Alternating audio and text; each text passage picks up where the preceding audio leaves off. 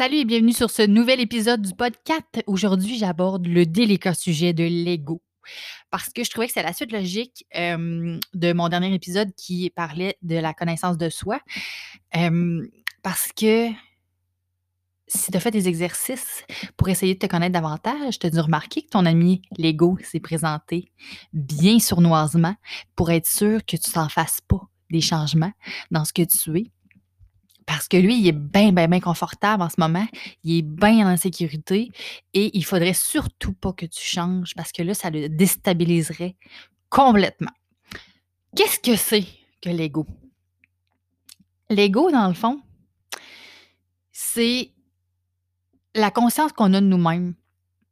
C'est ce qu'on perçoit de notre personnalité. Et souvent, c'est une fausse représentation qu'on se fait de nous-mêmes, cet ego-là. Les bouddhistes disent que c'est une construction mentale et ça nous empêche de nous libérer, puis ça nous pousse à nous prendre pour le centre du monde. On est donc toutes un petit peu des nombrilistes. Et ça, c'est pas agréable de se faire dire ça, mais c'est vrai. Sorry, but not sorry. il joue un petit peu un rôle. Euh, il est poche. Il est poche, cet ego-là. Euh, parce qu'il faut faire une différence entre l'ego et estime de soi. C'est pas du tout la même chose.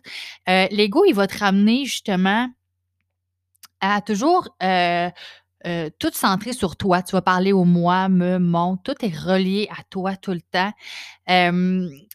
Il faut toujours tout ramener à nous quand on pense à l'ego.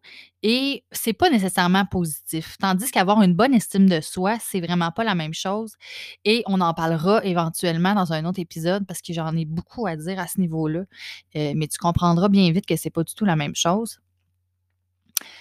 Je le considère un petit peu comme euh, quelque chose qui a le syndrome de Napoléon. Je sais pas si tu sais c'est quoi le syndrome de Napoléon. C'est quand c'est une petite chose qui se prend pour un kingpin, tu sais, qui a bien trop confiance en lui, puis qui décide que même s'il est petit, ben regarde, il va avoir une grosse voix, puis c'est lui qui va gérer ses affaires-là comme il faut, puis c'est lui qui a raison, tu sais. Fait que c'est pour ça que, comme dit le, titre de mon épisode, l'ego prend ton gaz égal parce que t'es rien qu'une petite affaire. Et moi, je suis beaucoup plus que juste cette petite chose-là. J'ai un grand, grand moi à révéler à tous et je vais être capable de passer par-dessus l'ego qui euh, me restreint, qui euh, me conforte dans tout ce qui est euh, mes sécurités. alors, voilà, faut, faut euh, par exemple, comprendre que on peut pas s'en débarrasser de cet ego-là. C'est quelque chose qui fait partie de nous euh, fondamentalement. Mais il euh, faut être capable de faire la différence entre le fait qu'on va entendre notre ego et le fait qu'on va écouter notre ego. Parce que à partir du moment où on fait une, on prend une décision, où on agit d'une certaine façon et que notre ego est pas content parce que c'est pas quelque chose avec lequel il est habitué ou c'est quelque chose qui sort un peu de sa zone de confort, euh, il va nous donner des messages, tu sais, genre, oh non, fais pas ça, tu vas avoir mal. Oh, fais pas ça, ça me fait peur. Fais pas ça, qu'est-ce que les autres vont dire de toi? Alors, tu l'entends. Mais maintenant, est-ce que tu continues ou tu écoutes ce qu'il dit vraiment et tu te restreins à ce qui t'oblige à faire, tu sais. Donc, est-ce que tu entends et tu, tu en prends conscience, mais ensuite tu passes à d'autres choses? Ou tu l'entends et tu l'écoutes et tu fais ce qu'il te dit de faire et tu continues à te restreindre toi-même? C'est la décision que tu auras à prendre à partir de maintenant si tu décides de travailler sur toi et de t'épanouir davantage. L'ego, c'est lui qui joue le rôle le plus important pour tous ceux qui sont des voisins gonflables. Je ne sais pas si euh, tu. je sais que c'est un peu poche à faire dire ça. moi, en toute honnêteté, je ne me considère pas comme un voisin gonflable, mais je sais qu'il y en a beaucoup qui sont comme ça. Et je ne veux pas dire ça de façon négative, mais c'est une réalité. à partir du moment où on voit que quelqu'un a quelque chose que plus que nous, on veut l'avoir nous aussi, mais pas juste ce que lui a. On veut encore mieux. Et ça, c'est parce que c'est notre ego qui nous parle, qui nous dit montre à tous que tu es meilleur que l'autre. Montre à tous que ce que tu possèdes, c'est encore plus cool. C'est ça, c'est ça notre ego. Et est-ce que ça nous rend fondamentalement heureux de savoir que on est meilleur que les autres, qu'on a des avoirs qui sont pas mal plus cool que les autres, euh, qu'on se distingue davantage de façon matérielle? Bah, peut-être. Peut-être. C'est correct aussi. C'est correct. Puis parce que j'ai rien contre le matérialisme ou. Euh, en tout cas, peut-être qu'on en parlera aussi dans un autre épisode. C'est pas nécessairement mon cas. Mais bon, tout ça pour dire que, je m'excuse, c'est mon fil, tout ça pour dire que euh, c'est l'ego qui joue ce rôle-là, d'avoir à se comparer tout le temps, euh, puis de toujours chercher à être mieux que les autres. C'est pas positif. C'est vraiment pas positif. La comparaison, ça, ça dépend comment on s'en sert. On peut se comparer et se dire ah je suis pas comme ci ou je suis pas comme ça ou l'autre est meilleur que moi ou ta ta ta ou se comparer de façon saine et se dire bon euh, je sais pas moi euh, cette personne là est, est, comme ça et euh, bon moi je suis différent ou j'ai des opinions différentes ou j'agis de façon différente euh, est-ce que je peux en tirer des, conclusions, en tirer des leçons, apprendre quelque chose? Alors, en tout cas, de cette façon-là, je pense que la comparaison, ça peut avoir son bon côté.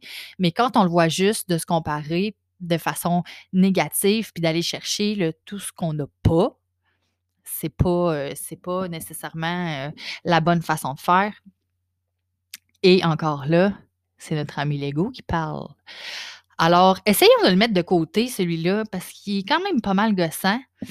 il y a différentes façons de faire pour essayer d'arriver à le gérer et à bien vivre avec notre ami Lego.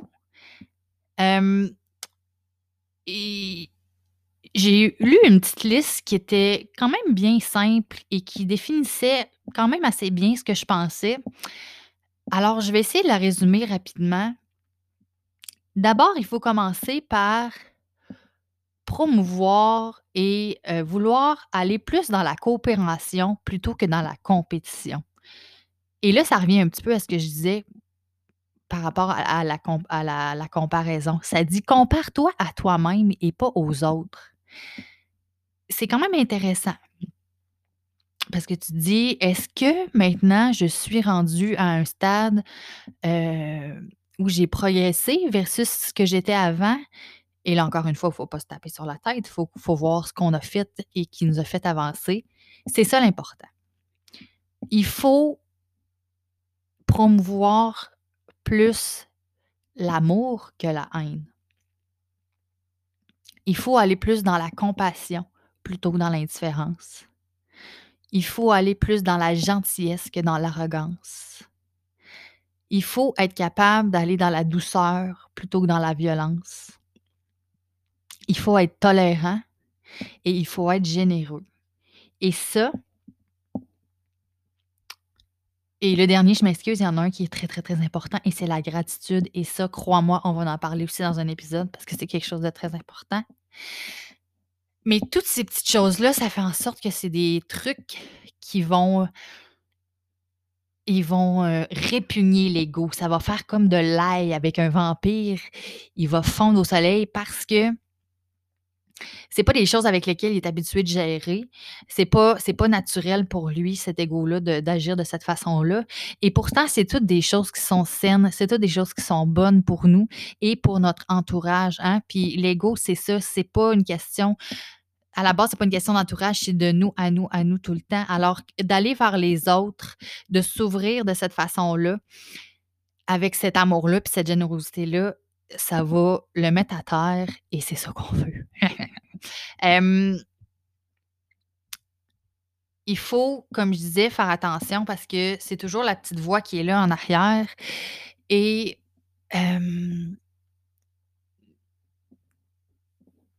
il est toujours convaincu qu'il nous rend service.